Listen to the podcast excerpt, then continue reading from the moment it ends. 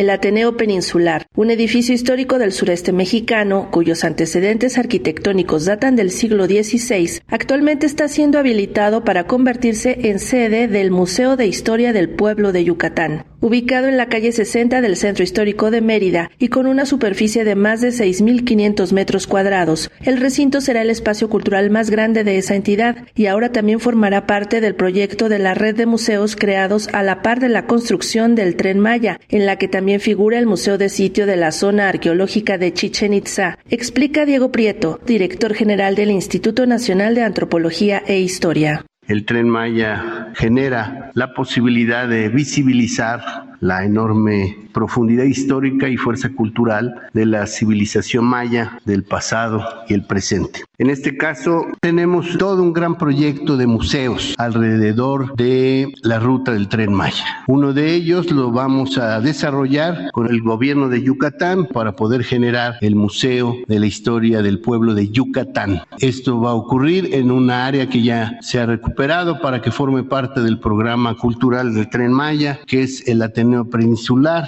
importante monumento histórico de Yucatán. También esto incluye que por primera vez Chichen Itza va a contar con un gran museo arqueológico de sitio, ya llevamos el 35% de la obra y tenemos prácticamente concluido el proyecto museológico, museográfico y la curaduría de la colección que allí vamos a presentar para que los visitantes tengan una experiencia amigable de visita a esta gran zona. Durante la conferencia de prensa matutina en Palacio Nacional, el antropólogo también dio cuenta de un hallazgo realizado hace unos días en la zona arqueológica de Chichen Itza. Se trata de una ofrenda que incluye una serie de vasijas cerámicas, trípodes, una de ellas con la representación de un ave, posiblemente un pavo de monte. La figura está relacionada con culturas que se desarrollaron en las tierras altas de Guatemala, lo cual también denota el intenso intercambio entre las distintas poblaciones del área maya mesoamericana. Hace alrededor de una semana pudimos encontrar esta interesante ofrenda donde aparecen cinco vasijas,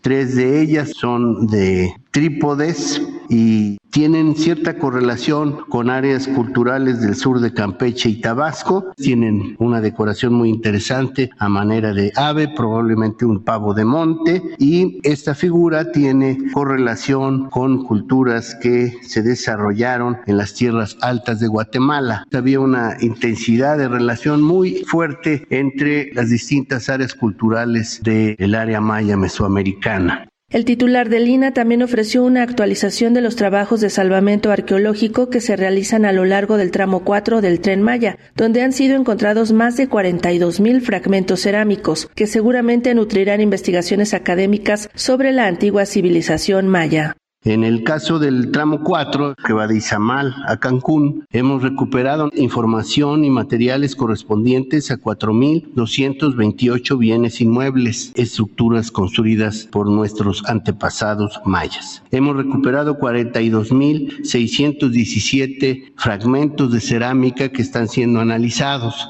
Alguien me preguntaba, bueno, ¿y qué caso tiene recuperar tanto tepalcate? Bueno, tiene una enorme importancia porque nos habla a través del análisis estratigráfico de los movimientos poblacionales, de los intercambios, porque cada fragmento de cerámica tiene que ser tratado como un dato arqueológico y por supuesto todos ellos están georreferenciados, fotografiados y digitalizados de manera que tenemos información para nutrir investigaciones que seguramente generarán tesis de licenciaturas o doctorados en los próximos próximos 20 o 30 años. Para Radio Educación, Sandra Karina Hernández.